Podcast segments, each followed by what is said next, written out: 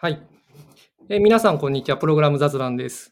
えっ、と、今週は、こう、リモートでゲストを呼んでみるという、ちょっとこう、試みをやってみようと思うんで、えっ、と、自己紹介をお願いします。あはい、えー、森田です。よろしくお願いします。最近、あの、人と話していないんで、まあ、なんか雑談の舞台として、人のポッドキャストの邪魔するということをしてみようかなとお願いして呼んでもらいました。いや、まあ、こっちもね、あんまり人と話す機会ないんでね、いや、しばらくしかもなんかコロナがまたブームになりそうなんで、こうリモートでやっぱゲスト呼ぶのいいのかなと、ちょっと思って、うん、まあ、やってみようかなと、こっちも思ってます。はい。自己紹介なんかないんですか？まあ、経歴とかはまあ、知ってるような気がするけどね、みんな。なんかこう、軽く。ね、まあ、今は Google って会社で働いていて、どういったアプリとか作って、えー、お給料いただいています。もともとはね、あの、あやさんとは、どんくらい前 ?15 年ぐらい前 ?20 年経ってないと思うんですけど、はあ、その最初に働いてた会社で、はあ、えっ、ー、と、一緒に働いてたんですよね。あやさんが先輩で、が後輩だったという感じですね。ああ、まあ、あれは何年前なんですかね。十何年か前な気がするけれど。うん。うん、20年は経ってない。まあまあ、ああ20年は経ってないぐらいで。まあ、そんな感じで。そうですね。ということで、はい。じゃあ、よろしくお願いしますと。で、今週、まあ、そんなにいつものように大して考えてないんですけれど、こう、ディープライヤーを最近勉強してですね、ディープライヤー知ってますか、森田さん？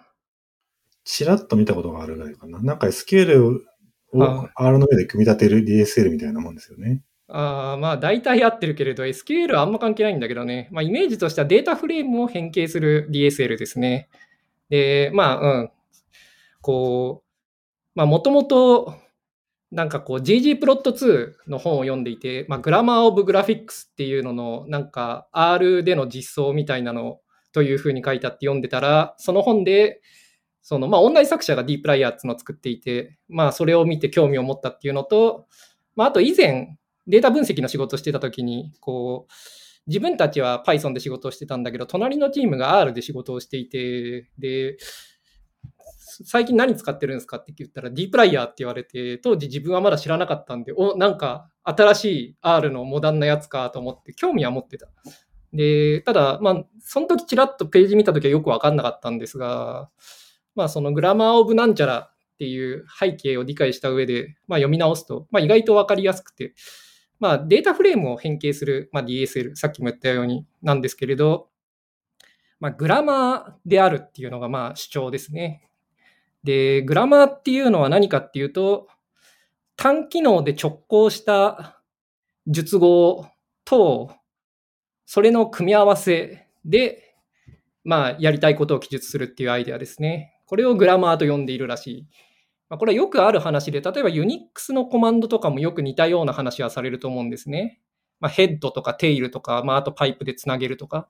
あれは非常にグラマー的ではあるんですけれど、まあ、D プライヤーがちょっと自分的に新しいなって思ったのは、こう、まあ、データの変形っていうのは昔からみんなやってたんですね。別に R でもそうだし、パンダスでもそうだし、まあ、みんなやってて、まあ、結構めんどくさいと。で、なんか美しく書けないなと思って人々はコードを書いてたんだけど、D プライヤーはそれをうまいことグラマーにしたんですね。だからその直行する術語というものを分析して見抜いて、で、それとそれの合成っていうふうに問題をこう変えたら、すごいエレガントに書けるようになったと。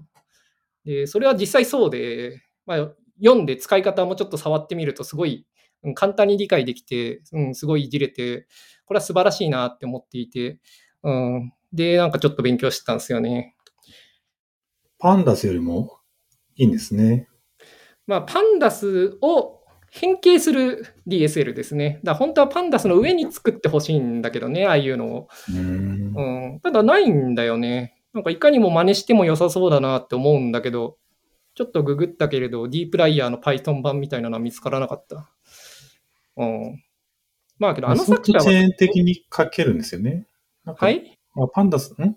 あ、そうそうチェーンして書けるんですよね。そうそうそう。パイプでつなげて書けるっていうのは、まあ、うん、まずあるんですよね。で、そのパイプのグラフィあの文法がちょっとなんか変態的っていうか、ちょっと普通の言語では実現できないような感じになっていて、まあ、R はすごいそういうのを評価前の S 式じゃないんだけれど、ベクターでシンボルが取れて、組み直してからイバルするみたいなことができるんで、それを駆使したすごい変な、うん、機能を持ってるんで、まあ、そのままは確かに、うん、作れないかなと思うんですけどね。ただまあやっぱその直行してるものにま分類してそれを組み合わせるっていうのは学ぶときにもすごい学びやすくて、しかも使うときにこうこういうのがないかなって調べるのもすごい楽なんだよね。パンダスってなんか、パンダスっていうかデータフレームの変形ってなんか毎回やりたいことを実現するのになんかどうやったらいいのかよくわからないっていうのはすごいよくあって。毎回検索してね、スタンドオーバーフローにたどり着いて、コピペするっていう。そう。しかもちょっとだけ違うんだよね。そのローのインデックスを使って何かしたいだとかね、なんかちょっとあって、それがどうやるか全然わからないっていうのはすごいよくあるんだけれど、まあ、ディープライヤーはそういうの全然ないんだよね。少し触ってみると。いや、そこ素晴らしいなと思っていて。なんかちょっと時代が違うのかわかんないけど、メソッドのパラメータもすごいいっぱいあるし。まあそうなんだよね。巨大なクラスと巨大なメソッドで、のパラメ、うん、巨大なパラメータリストを頑張ってこう、書くと、ね、まあ短くは書けるけど、割と覚えて、覚え芸的な要素はね、そうですね。まあしかもパンダスはね、まあもともとの Python と微妙に思想が違うところがあって、うん、そのデータフレーム的なのに寄せてる部分があるんで、うん、こう直感とたまに反することをするんだよね。まあだからこそ普及したんだろうけれど。いや、そういうわけでディープライを勉強していて、うん、で、最近その、そういう問題は他にもあるんじゃないかなと思っていて、その、まあ、つまり、こう、グラマー、だディープライヤー何がすごいかっていうと、なんかデータの変形っていう問題を、ただ extract していっただけではたどり着かないんですよね。こう、わざと複雑にしなきゃいけないところがあるんですよ。具体的にはフィルターっていう、まあ、概念が一つあって、まあ、要素を、その、まあ、フィルターするんだけど、この時に順番を変えないっていう決まりがあるんですね。で、例えばソートして先頭から5番目までを取るみたいなことをやりたいことは結構あって、で、そういうことは書けるんだけど、その後に順番を戻してくれるんだよね。ディープライヤーは。で、これは普通に実装したらそうはなんなくて、その直行した術後にするために、こう、順番を変えないっていう要素を、複雑さを入れないと直行させられなかったっていう、まあ理解なんですね、自分としては。順番を変えないってどうですか？はい？順番を変えないってどういうことですか？だフィルターするときに、あの、まあ、相当しないってことですね。で、うん、まあ、それは当たり前に聞こえるかもしれないけれど、あの、相当して先頭5番目を取るっていうフィルターを書いたときも変わらないんですよ。だ内部的に一旦相当して、フィルターして、その後順番を戻すってことをしてくれるんですね。戻っちゃうんだ。うん、まあ、実装はよくわかんないけどね、どういうことしてんのかは。でも、まあ、とにかくそういうふうになっていて、それと、順番を変えるっていう別の術語があって、それは何だったかな、アレンジだったかな？うん、まあとにかく順番を変えると、フィルターすると列を足すっていうのとグループバイとかが、まあそれぞれなんていうか直行してるんですね、全部。で、なんかこう、普段のコード、だデータ変形のコードを見て、そいつを整理していくだけでは、グラマーにはならないと思うんですよ。だからこそ、ディープライヤーよりも以前には誰もそういうものは作らなかったと思うんですよね。ただこう、あえて複雑性を導入することによって直行化させれるっていうのが多分ディープライヤーのすごいところで、なんかそういう問題は自分の身近にもあるんじゃないかなと思って、なんか新しいグラマーオブなんとか作れないかなとか最近ちょっと思ってるんですけど、まあもともと SQL ってのもそういうもんだったと思うんですよね。なんかあれは grammar じゃなくて、なんかアルジ algebra って言ってたけれど、もともと人々が COBOL で書いてたもの、まあ COBOL 知らないんでイメージで語ってますが、まあもともと人々が COBOL で書いてたものを、なんか、こう、数学的に記述できないかって言って考えたら、なんか union だとか intersect だとか projection だとか、なんかいくつかの、その、オペレーションとそれの台数で記述できるみたいな。おや？なんかそっちの画像が止まったけれど、聞こえてますか？うん。えーなんか、ビデオが止まってるけれど、まあいいや。はい。いや、そうそうそう。なんでこう、うん。SQL もそういうもんだったと思うんですよね。なんかこう問題があったときに、そのまま整理していくだけでは、なかなかそういうところにはたどり着かないんだけれど、まあ、わざと複雑にする、まあ、複雑じゃないけれど、SQL もジョイン的なことをするのに複数のを組み合わせるじゃないですか。か最初からジョインを実装するんじゃなくて、なんか一度、こう、なんかデカルト積みたいなので、こう、バッと x×y を実装した後にフィルターするみたいな、まあそういうちょっと非効率なところを一旦経由することによって直行化させられるっていうことは、まああるんじゃないかなと思っていて、うん。いや、最近こう日々の仕事とかをしていても、まあ、まだ仕事してない、まあ昨日から仕事始めたんですが、いや、なんか、グラマー的に解決できる問題っていうのは、うん、探したらもっとあるんじゃないかなって最近ちょっと思ってるんですけど、どうすかね？データフレームの話と、グラマーオブグラフィックスの話って結構じゃあ違うんですね。というのは、グラフィックスは全然違うね。ううんん。でも D プライヤーはデータフレームではないが、うん。まあけどそれのを操作するライブラリだからね。まあ近さはあるけれど。D プライヤーは SQL っていうか。その、プログラミング言語っていうのをこう、オブジェクトモデルとうん。上の、まあ、シンタックスって意味での文法がありますよね。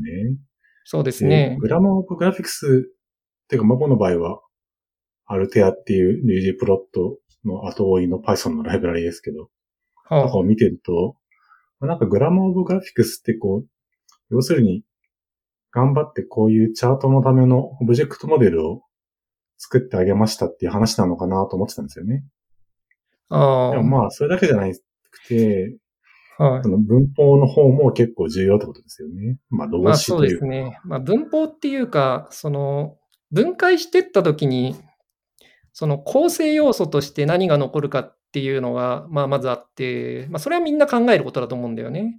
けれど、それをこう組み合わせれるようにするには、個々の構成要素はどうなってなきゃいけないのかっていう要素があると思うんですよ。で、グラマーオブグラフィックスってのは、グラフを書くという問題について、それを明らかにしたっていうのが、まあ、貢献になるんじゃないですかね。で、そのグラフィックスの場合は、データモデルもあんま自明じゃないから、まあ、ここもそうです、結構発明したわけですよね。でも D プまあライアの場合は、うん。データモデルは、ん R のデータフレームだから、うんそ。こにあまり発明の要素はなくて、まあ、そうですね。それに対するオペレーションの側にフォーカスしているから、よりその、文法のデータじゃない側っていうのが、うん。よく、よく際立って見えるんですかね。まあ、そうかもしれないね。そのグラマーオブグラフィックスと比較すると、まあ、そうかもしれないね。ただ自分としては逆にこう、ユニックス的なものっていうのは、まあ、関数型プログラミングでもよく言われるよね。なんかこう、小さな関数を作って、で、それを合成することで問題を解くんだ。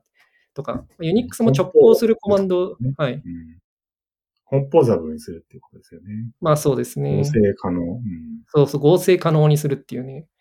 で、それを言う、みんな言うけれど、どうやったらそれができるのかっていうのは、そんなに自明じゃないというか、むしろ、その D プライヤーに関して言えばできたのは、そのウィックマンだっけ、あの著者著者だけしか気づかなかったようなぐらい発明が必要なことで、で、それをやっぱこう、うん、自分の考えでは、やっぱこう、分解してって整理していくだけじゃなくて、一部を複雑にしないとできないときに、どう複雑にしたらできるのかなっていう思考が必要なんじゃないかなと思ってるんだけど、まあ、本当かどうか知らないけど。うん、で、ちょっと最近、こう自分もそういうことができないもんかなと思って、うん、なんか考えてるんですけどね。まあ別にできてないんですけど。うん、ただ合成ってやっぱなかなか難しいんだよね。いや普通プログラムを組んでても、まあ、仕事とかでコード書いてて、まあ、整理していくことはよくあるわけじゃないですか。で、いい感じの、まあ、クラスなりなんなりに分割できたりして、で、まあ、そのクラスが再利用できたりはよくある話だと思うんですが、合成できるようにしたっていうのはなかなか多くないと思うんですけど、どうですかね？関数型とかの話で言うと、は私たちはこうこう、まず公開関数があるっていうのが、割と大事なことだと思ってると思うんですよね。そうですね。でも、でも例えばフィルターにラムダを渡すぐらいだったら、まあみんなしてるじゃないですか、我々だって。うん。でも、なんか、で、F シャープでコード書いてると、あの、パラメータを関数にすることは結構あるんですね。まあ、要するに公開関数なんですけど、で、F シャープの場合のポイントは、仮化できるんですよね。で、だから、あの、ブーストのバインドだっけ？みたいな感じで、部分適用して新しい関数が作れると。まあ、しかもそれがすごいシンタックス的に簡単にできるんで、こう関数を新しく作るのを前提としたようなライブラリが作りやすいっていうのはまあある。ただそれと、なんかこう、述語を合成するっていうのはちょっと違うことな気もするんだよね。うん多分なんか足んないんでしょうね。てか何かユニークなことがあるんでしょうね。グラマーっていうですね。か。なんかこう、まあなんか、はったり的な話をするならモノイド的ななんかこうものになってるとかそういう話だと思うんだけど、まあ数学をどうこうしてもきっとこうそういうのを作れるってことにはならないと思うんだよね。結局合成をした結果というのがなんか、なんかどういう自由度があるのかを使う側が明らかにわかるような、けれどまあまあ広い開空間みたいなのが作れるような、そういう要素があると思うんだよね。でパイプのもまあそれ入ったプログラミング言語って、そんなに多くないですよね。何が入ったプログラミング？パイプ？あ、パイプ？そうね。だから、そっちの方の、で探求されているイディオムとかがよくわかってないな。なるほど。パイプもね、その結構難しいところはあって、F シャープの場合は最後の引数がパイプで渡るんだよね。で、これはその型のインテリセンス的な都合で、その書かれている式の部分的な、なんていうんですかね、こう、バリッドにするためには、最初の方の引数っていうのはこう書かれた時点で型が合ってないとダメなんで、そのそうなるんですけど、一方で R は実は最初の引数が渡るんですよね、パイプで。これは R はすごいその eval される言語で型とかないんで、その書かれた式は全然こう valid じゃなくても、この eval するときにちゃんと第一引数をこそっと追加して eval してやれば動くんで、で、だからパイプって、その、ものによっては実現できない、言語によってはうまく実現できないんだよね。まあ、最後の引数に足すは大体できると思うけど、まあ、それでも部分適用がないとうまくいかないからね。例えば Kotlin とかの場合、最後の引数だけをなしにして関数を呼ぶっていうのはまあできないわけじゃないですか。うん、そうするとパイプをきれいに書くっていうのは難しいんだと思うんだよね。いやー、部分的よね。JS とかあるくせに、コトリンないかあら結構、当然邪魔もないし、ちょっとイあラッとする時はありますよね。ままあそうねあ、。書けば、そう呼ぶ、ブロックを書けばいいんだけど。うん。まあそれを言ったらね、別にブーストのバインドだけ、あれもまあ部分適用できるけどね。うん。まあけど、まあ、まあ C プラはいいや。うん。で、まあそうなんですよね。で、まあ、最近ちょっとそう、グラマーの話をちょっと考えてて、で、昔から思ってたこととして、なんかこう、シェルのオペレーションというか、よく自分はファイルを名前、時間順に相当して連番を振るっていう必要が発生するんですね。まあそれはなんか昔から本を自炊したりしてる都合で、なんか画像データがいっぱいあって、これを連番に直したいことは結構あるんですよ。いろいろな事情で。なんかページの順番が逆になっちゃってるとかよくあって、でそれをこう、逆順に相当した後に連番を振って、その後連番順にタッチするとか、なんかそうやってこう直したいとか結構あるんですよね。でそういうオペレーションをちょっとこうグラマー的に直せないかなと思って、なんか最近ちょっとコマンドラインでなんかそういうことできるようなこう実験的なものを作ろうかなとちょっと思ってて、うんまあ、そこで、まあ、次の話に行くんだけど、なんかコマンドラインの雑用になんか F シャープ使ってたんだけど、まあ、使ってるんだけど今もなんか F シャープってこう他人に試してもらうのが難しいなとちょっと思ってるんですよね。いや、なんか、ドットネットの環境なんてみんな持ってないんで、その GitHub でコードを公開しても、うん、それだけじゃなかなか試してもらえないと。まあ、試してほしいかっていうとそうでもないんだけどね。でもまあなんか試してもらうのには敷居があるなと思って。で、ゴーラングとか、まああと NPM もそうだけれど、まあ、大体みんな環境入ってるんで、なんか試してもらうの楽だと思うんだよね。うん。NPM がね、試してもらうのが楽なのは、まあ、完全にただ普及してるから以外の理由はないと思うけれどね。うん。5だと single binary になるからいいって話ですよね。まあどうなんのかね。いや、最初そう思って、うん、 single binary だったらいいのかなと思って、で、だったら Kotlin Native とかどうなのかなと思ってちょっと調べてたんだけど、いや、調べてみて、まず思ったのは、 single binary って問題なのかよくわからないなと。うん、結局、バイナリー。の都合と読む側の、使う側の都合は違いますからね。シングルバイナリーは使う側の都合だから。そうね。書く側は別に嬉しくないよね。まあそうね。まああと、まあ、ホームブリューで入れば、まあ Mac ユーザーは試すのかなという気もちょっと最近はしてきていて、F シャープも頑張ればホームブリューにはなるような気がしてるんだけど、うん、なんかあんまりね、そういうのをまず調べるのがめんどくさいなというのと、まあ、あと、うん、Mac にそこまでディペンドするのもどうなのかなと。まあいいのかもしれないけれど。で、やっぱ GoLang は、うん、その点、そのホームブリュー的なものも含んでるんで、GoGet ですぐ実行できるじゃないですか。うん、意外とその、普及してるというのも大切なんじゃないかな、環境が。GoGet ね、もう手元に GoGet しょって言われたらちょっと嫌だけどね。あ、そうなんだ。大体 Go のプログラムはシングルバイナリーを配ってることが多いから困らないですけど。まあ、ドッカーとかはそうだよね。だまあ、どっかに限らず、なんかちゃんとしたプログラミングは、あツールはシングルバイナリーになるよね。そう自分は結構ツールは、あの、 go get で一時その、いろんなマシンで動かしたことがあるんだよね。まあ、確かにけど、環境が汚れるっていう問題はまああるよね。まあ、最近の Go 知らないけれど。いや、まあそんなわけで、うん、こう、 Kotlin Native を調べてたんですよ。で、というか、 Kotlin Native を調べたら Scala Native もというのも知って、 Scala Native も調べてたんですけど、その辺どうですか？なんか知ってます？Kotlin Native って JVM くっついてこないですよね。そうですね。なんかその、多分 LLVM のバイトコードに落としてビットコードか。で、はいはい。まあそうです、ね。させるっていうもんですよね。はい。まあなんか DC とかはリンクされるけど、うん、そんな感じですね。ライブラリも全部書き直してるんですよね。いや、そこがね、コトリンでないものは。そう、驚きで、なんか基本的には、なんか C のライブラリを呼ぶみたいに書いてあるね。なんかヘッダーを include して、なんか、うん、POSIX の API を呼ぶみたいな感じになってて、ファイルオペレーションとかも普通に F オープンとかするっぽいんだよね。やりたくねえな。いや、マジでって思って、なんかね、 syntax が clean ってだけだよね、それに。そうそうそう。なんかね、いや、なんか、共通ライブラリーがまあないっていうか、その、 Kotlin Native っていう仕組みには入ってない。で、その外側でポータブルなライブラリをみんなが作って配っていて、まあ、グレイドルで、まあ、普通に持ってこれるようにはなってるけれど、うん、いやそれはね、俺は調べてみるまで知らなくてね、ショックを受けたね。え、C のライブラリ呼ぶのみたいな。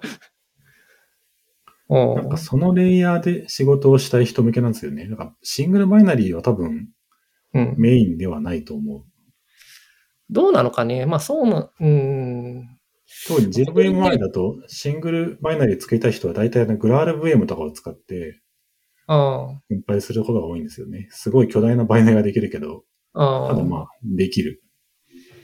なんか、コトリンのコンポーズ for デスクトップってあるじゃないですか。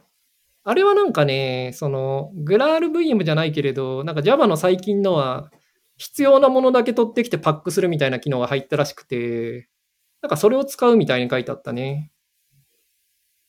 まあちょっと試してみたら、死ぬほどビルドが遅くて死ぬほど挙動は遅かったけれど、なんか、うん、そこそこのやつはできてた。その JVM なしで動くって。まあ JVM なしっていうかリンクされるってことだけど、2、30メガぐらいでなんか動くのは作れたね。なんかグラル VM も大体そういう感じですよ。ああ、そうなんだ。グラル VM の場合はなんか最終的には何？そのバイナリーになるわけ。まあ、バイナリーとは何ぞやって話になるけれど、グラール VM のリンクの、うん。そうです、そうです。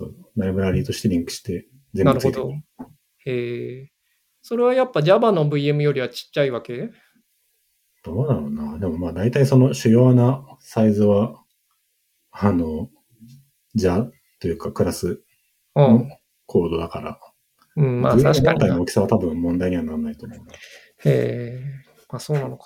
いや、まあけど全然その辺の界隈知らないんでね、そう、初めて、初めて Kotlin Native を触ってみたら、想像とだいぶ違うもので、まあけど言われてみたら、なるほどと。要するに C 言語と同じことをするモダンな言語 GC 付きみたいな何かなのかな。まあけど ID で動くと。まあ、言われてみると使い道はあるかもしれないとちょっと思う。実際ビルドもまあまあ早くてね。うん、だけどあれなんだよね。インテリジェ以外でどうやったらいいのかよくわからないような結構複雑なそのビルドプロセスなんで、もうインテリジェしか使う気が起こらないみたいになってて。なんか C っぽいものとインテリジェ必須っていうのはこう相性的にはどうなのかなとちょっと思ったんだけど。まあ、JNI を書くときにはいいかもしれないですよね。ああ。 Kotlin で？なるほど。C で書きたくないからみたいな。それは JNI を書く。あけどそうなネイティブのなんかを呼びたいときってことね。そうそう。まあそうかもしれないけれど。あいや、で、なんかついでに、そう、それを調べたら Scala Native っていうのがあるぞっていうのを見て、 Scala Native の方を見たら、これは結構違くて、その Scala、まあ大体 Kotlin Native と一緒なんだけれど、その Scala で全部ライブラリを書き直してんだよね。JVM のバージョンと、まあ、互換性のあるライブラリがついてくると。ついてくるんだ。まあ、ついてくる。うん。まあ、ビルドした結果どうなるのかよくわかんないけどね。で、まあ、確かに、 Kotlin Native よりも、まあ、歴史はあってだいぶ、結構ちゃんとできてる。で、ただ、試してみたら、まあ、ビルドがめちゃくちゃ遅かった。うん。 Kotlin Native 早いんだよね。うん、で Scala Native はね、遅い。ただなんか Scala ってまあ前からそうで、その、なんか常駐して以後は早いよみたいなスタイルで、うん、なんか使いこなすと早いのかもしれないけれど、うん、こっちはハローワールドをちょっと動かして、ちょっと変えてもう一回ビルドしたらすごい遅くて、マジかってなって、うん、なんかそれ以上評価してないんだけどね。ただ Scala Native 面白いのはね、なんかあれなんだよ。推奨開発関係は VS コードなんだよね。うん。ランゲージサーバーがある。そう、なんか VS コードのエクステンションでね、メタルとかいうのでね、なんかやりましょうって書いてあって、おなんかエクリプスとかじゃないんだ、みたいな感じで、ちょっと好印象だったんだけど、まあけどちょっと評価をして、なんかその辺をしばらく評価してたら、なんかシングルバイナリーって問題じゃないんじゃないかなという気がしてきて、まあ、やめたみたいな、そんな状態ですね。ただなんか Kotlin、Native もそうだけど、なんか Kotlin 界隈って結構、なんかそういうの好きだよね。なんかデスクトップもそうだし、なんか、うん、そんなことしてないで Android 版やってりゃいいんじゃないのと個人的には思うんだけど、ただ意外とサーバーサイドとかでは普及してたりとかして、うん、どうなんすか？うん、なんか、個人的には、まあ、Android にフォーカスしなくてもいいけど、JVM にはフォーカスしてほしい気がしますけどね。JS とか。そうなんだよね。なんか JS とかいらないだろうって思うんだけどね。でも最初から。プラットフォームのせいでコード複雑になるから、うん。やめてくれよと思いますけどね。なんかドキュメント読みにくいしね。そう。うん。まあ、サーバー側ではちょっと流行って、流行ってるというか、それなりに存在感を取りつつある気はする。そうなんだよね。なんか絶対流行んないと思ってたのに、意外と、いや、 Kotlin で、サーバーサイド Kotlin ですよ、みたいな感じで、結構言ってくるところが多くて、びっくりですよ。まあ別に Kotlin 好きなんで。 Android ですよね。まあちょっと違うか。 Scala はやっぱりちょっと敷居が高い人が多いからだし、バージョンとかもややこしいし。まあそういうことなんだろうけれど、自分はなんかね、サーバーサイドなんか Scala でいいじゃんって思ってたんで、うん。その時代を見る目がなかったね。うん。まあけど一方で、こう、 Android で Kotlin 触ってると、まあ、サーバーサイドも Kotlin は分かりやすくていいけどね、 Scala 久しぶりに触ると途方に暮れるから、ね、どういう言語だったっけって結構違うんで。うん。 Kotlin はなんかもう、うん、 Android で自分は結構書いてるんで、こうね、なんつうか、母国語というか、普通に何も考えないで書ける言語になったんで、うん、何も感じないけれど。いや、 Scala は久しぶりに触ったら、ハローワールド動かすのにちょっと途方に暮れたね。あれどうやって書くんだっけつって。やっぱ Java のエコシステムじゃないんでね。あなんかライブラリーがね、なんか独自にちょっと作ったりするんだよね、彼らは。まあ、気持ちはわかるけれど、まあ、 Kotlin はそこはすごい逆で、そこまで Java の住人として頑張んなくてもいいんじゃないかってぐらい頑張るんで、うん、まあそれがいいのかもしれない。まあ自分サーバーサイドで Java そんなやったことないんでね、使った時にどうしてそうなるのか、それを選ぶのかよくわかってないけれど。Java のフレームワークとかは使えるからですよね。うん、まあ Java 早いしね。いや、なんか Python 触るようになると Java 早いなって実行速度はね。うん、いや、まあそんなわけで Kotlin は最近なんか変な、意外とこんなの来ねえだろうって思ってたのが意外と来たりするんで、まあそのうち Kotlin Native だとか Kotlin Compose for、Jetpack Compose for Desktop だっけとか、ああいうのも来るかもしれない。ただデスクトップ触ってみたら、すごいひどかったというか、反応が悪すぎてダメじゃんって感じだったけど、触ったことありますか？ない。えー、どうなんですか、まだ来ないだろうと思って。コンポーズの時代来ます？はい。い？つ来るのかなと思って待ってますけど、うんそんなすぐ来ないんじゃないのかな。そんなすぐ来ないですか。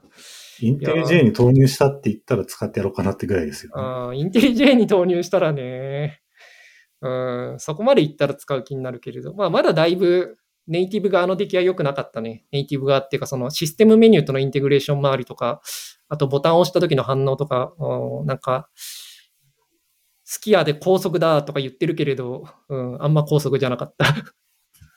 なんかインテグレーションはともかく性能が出ないとちょっとがっかりしちゃいますよね。うん、まあそうね、その、少なくとも触った時にね、こう、なんかこう快適に使えるようなフィーリングぐらいのスピードは欲しいよね。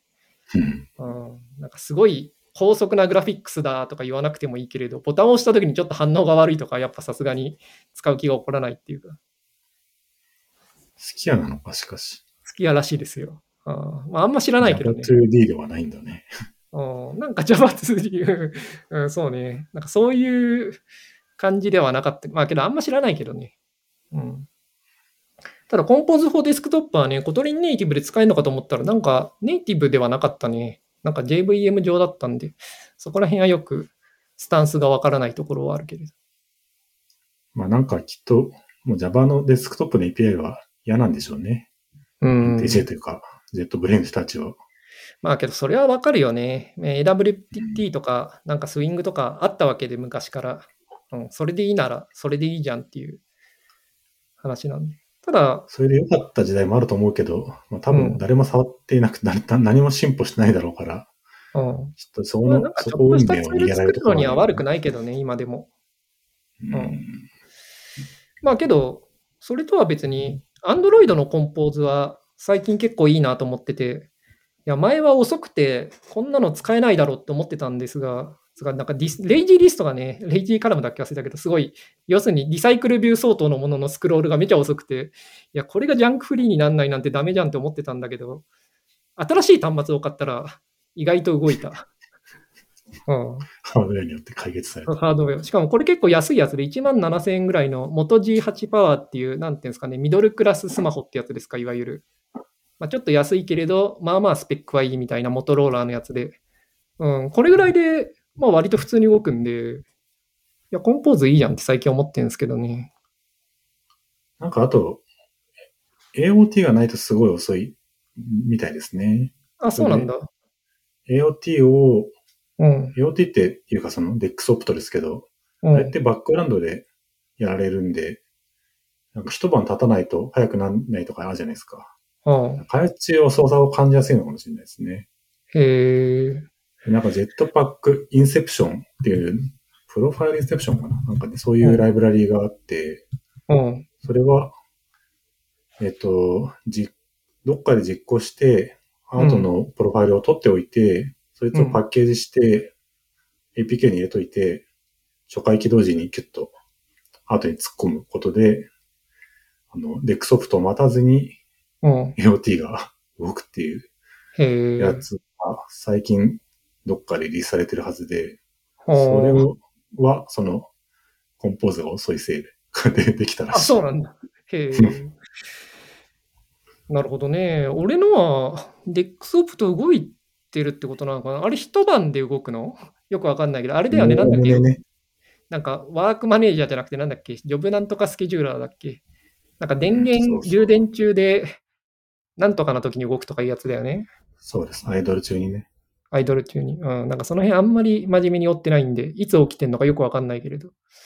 なんだっけ？クイックとかいうのでコンパイルされてるんだっけ？今は。その、最初はね。で、うん、寝るときは多分スピードプロファイルっていうのがあって、うん。まあこれが、まあ早いやつ。へえ。それは要するになんかプロファイルガイデドコンパイルの一種だよね、きっと。そうです。へえ。プロファイルがなきゃいけなくて、うん、まだ起動し、アップデートしなきゃダメなんだよね。バックグラウンドでアプリを振ってきました。うん、この時点でプロファイルがない。なるほど。ユーザーが起動しました。これプロファイルができる。それで一晩寝て、うん、起きると早くなってる。なるほどね。結構先が長い。で、アップデート直後とかが遅いのが嫌な人のためにそのインセプションっていうのができたんですけど。へえ。なんかね、開発中とか明らかに遅いわけだよね。うん。まあ、開発中ちょっと遅いぐらいはいいけれどね、ただユーザーの手元のスピードと開発時のスピードがこう違いすぎると、うん、わからないからね、うん、早くしなきゃいけないのかどうかが。まあ、ちょっと結構ね、改良あるんだよね。多分、2、3割は違うと思う。へえ。いやまあけど最近、まあまあ雑に作っても、なんですか、趣味でちょっとしたアプリを動かすぐらいだと普通に動くんで、もういいかと思ってて、あんまプロファイルとか頑張ってないんですけどね。まあ、お仕事でやってる人からするとね。そう。いやいやいや、そんなじゃないよ、ね、その方がいいと思う。あの仕事だからやってるけど、まあ、やらずに済むのは通用したことはない。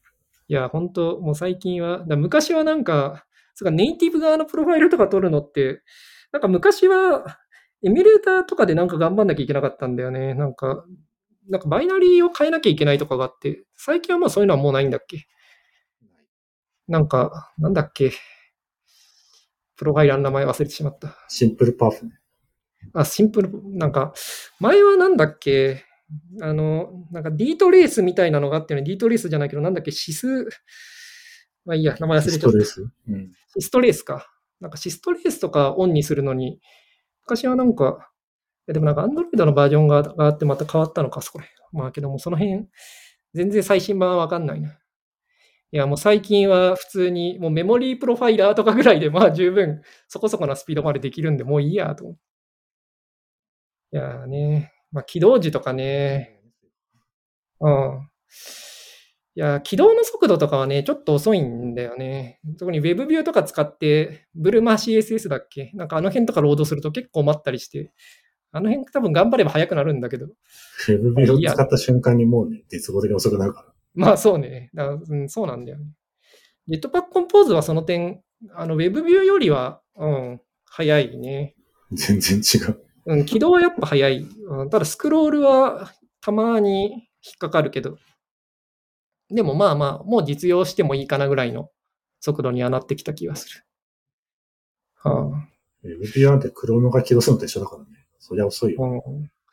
そうね、ウェブビューもっと速くなる、でも、速くなってもいいと思ったんだけど、あんまなんないね。うん、全然、その、そういう方向にチューニングはされてないと。まあそうね、そっちは頑張ってないっていうのは伝わってくるわな。まあいいや、もう30分過ぎたんで、こんなもんにしときますか。うん、なんか今回何の話かよくわからなかったけれど。まあそんなもんですよ。はい。まあいいですが、それではまあ今週はこんなところということで、また来週。はい。